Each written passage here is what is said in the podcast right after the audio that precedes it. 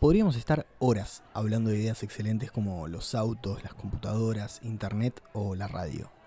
Pero para que esas cosas hoy funcionen bien, en algún momento tuvieron que haber salido mal. Acá nos vamos a centrar especialmente en esas que salieron medio como el culo. Mi nombre es Pedro Manuel Moreno Ross y esto es un podcast sobre algunas ideas que también no salieron.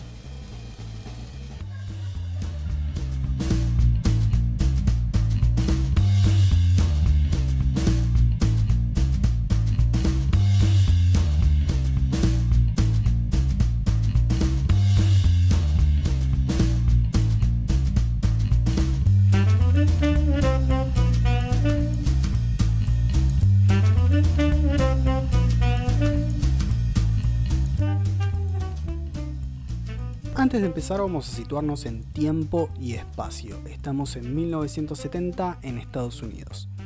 Un año antes había sido Woodstock, en febrero se retiró Mohamed Ali, en abril lanzaron el Apolo 13, en septiembre murió Hendrix, al mes siguiente Jenny Joplin, también en ese año nacieron John Frusciante y Paul Thomas Anderson, entre otras personas. Nacieron muchas personas en 1970.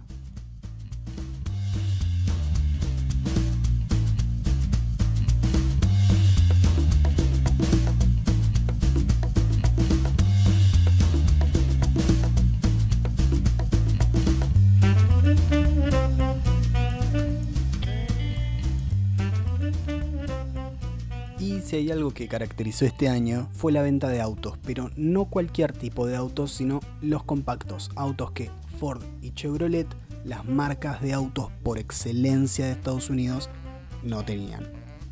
Caso contrario era el de Honda y Volkswagen que con el Civic y el Beetle se estaban llenando de guita, pero fuerte, fuerte. Entonces Chevrolet y Ford pusieron manos a la obra para crear modelos que cumplan con las exigencias de ese tiempo. La marca de Henry Ford ideó el Pinto y por su parte Chevrolet creó el Vega. Ahora bien, acá nos va a importar el que salió más choto, entonces hablemos del Pinto.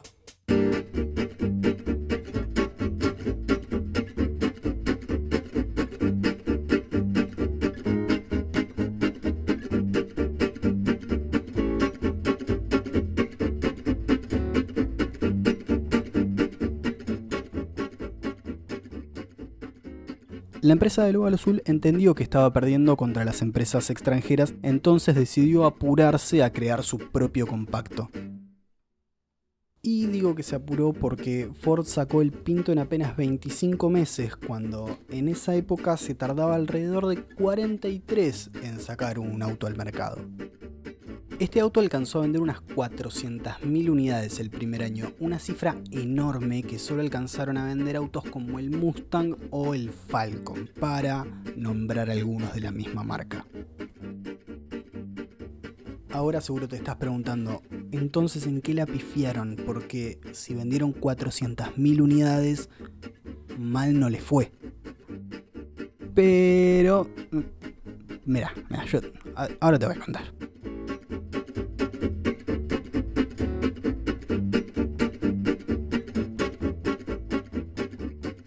Había dos requisitos claros para el nuevo modelo de Ford. El Pinto no tenía que costar más de 2.000 dólares y no tenía que pesar más de 1.000 kilos.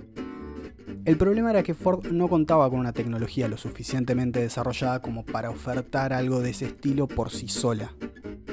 El resultado de la ecuación fue un auto que salió de fábrica con errores muy graves.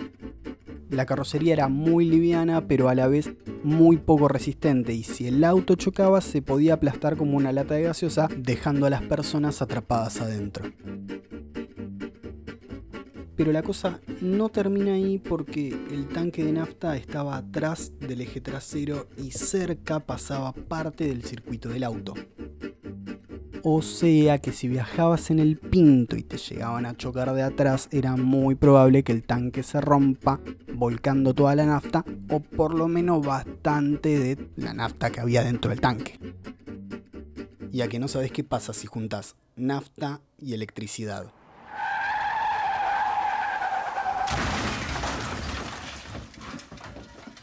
Imagínate estar ahí adentro con el auto hecho un bollo y prendido fuego. No es una situación muy amena. Ahora seguro estás pensando, ¿Ford no hizo pruebas para testear la seguridad del auto? Y la respuesta es que sí, las hizo. Pero se dieron cuenta que les iba a salir más barato indemnizar a las potenciales víctimas que sacar el auto del mercado. Acuérdense que solo en el primer año se vendieron 400.000 de estos cacharros, y durante el tiempo que estuvo en el mercado el Pinto murieron alrededor de 500 personas arriba de uno.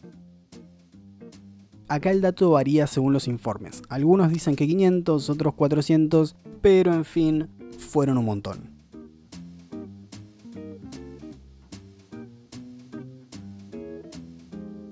La gente empezó a reclamar que la marca reconozca el peligro del auto y lo retire del mercado, pero en Ford ya tenían las cosas claras y les preocupaba más hacer guita con la venta de los autos que la gente que moría en accidentes causados por los mismos.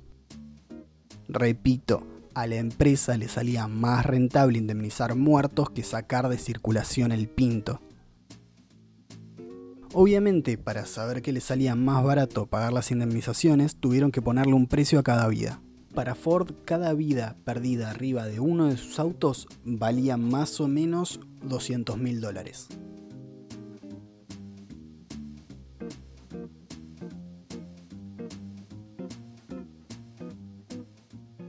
Casi siete años después de la salida del Pinto, en octubre de 1977, una mujer murió calcinada adentro de uno de estos autos.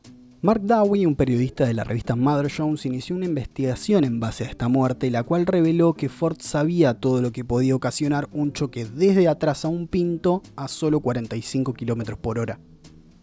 A Foresto mucho no le importaba, o por lo menos no le importaba hasta que R.J. Miller, quien era en ese entonces presidente de la empresa, se salvó de morir calcinado en un accidente muy similar al de la mujer que generó la investigación de Dowie.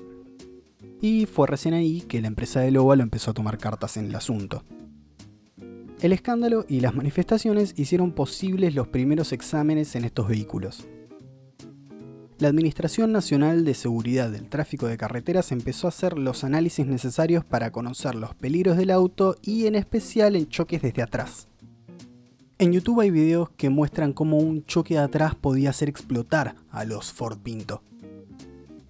Entras ahí en YouTube, pones choque Ford Pinto y, vas a encontrar un par. Y no solo eso, en los videos también se puede ver cómo las puertas se traban cuando el auto choca, dejando a las personas encerradas. Básicamente el Pinto era una máquina mortal que vos comprabas por algunos miles de dólares.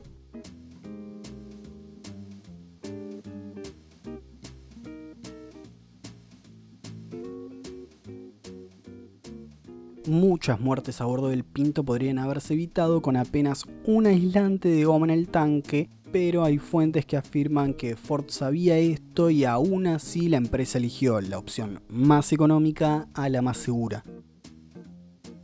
Finalmente, después de muchísimos juicios contra la marca, en 1980 se retiró al Pinto del mercado y se pagaron las indemnizaciones correspondientes.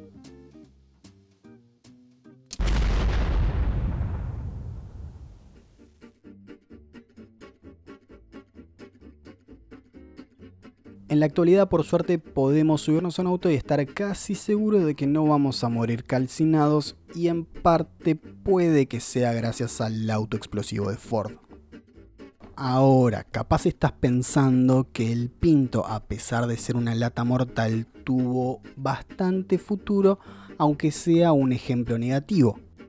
Y puede que sí, pero el nombre del podcast ya está puesto, es Ideas sin futuro a mí me gusta así, si no les gusta se hacen un podcast y, le ponen el nombre que quieran, no me molesten. Hasta acá este primer capítulo de Ideas sin Futuro. En algunos días será el próximo, va a tener menos muertes y más tecnología, eh, pero tampoco tanta.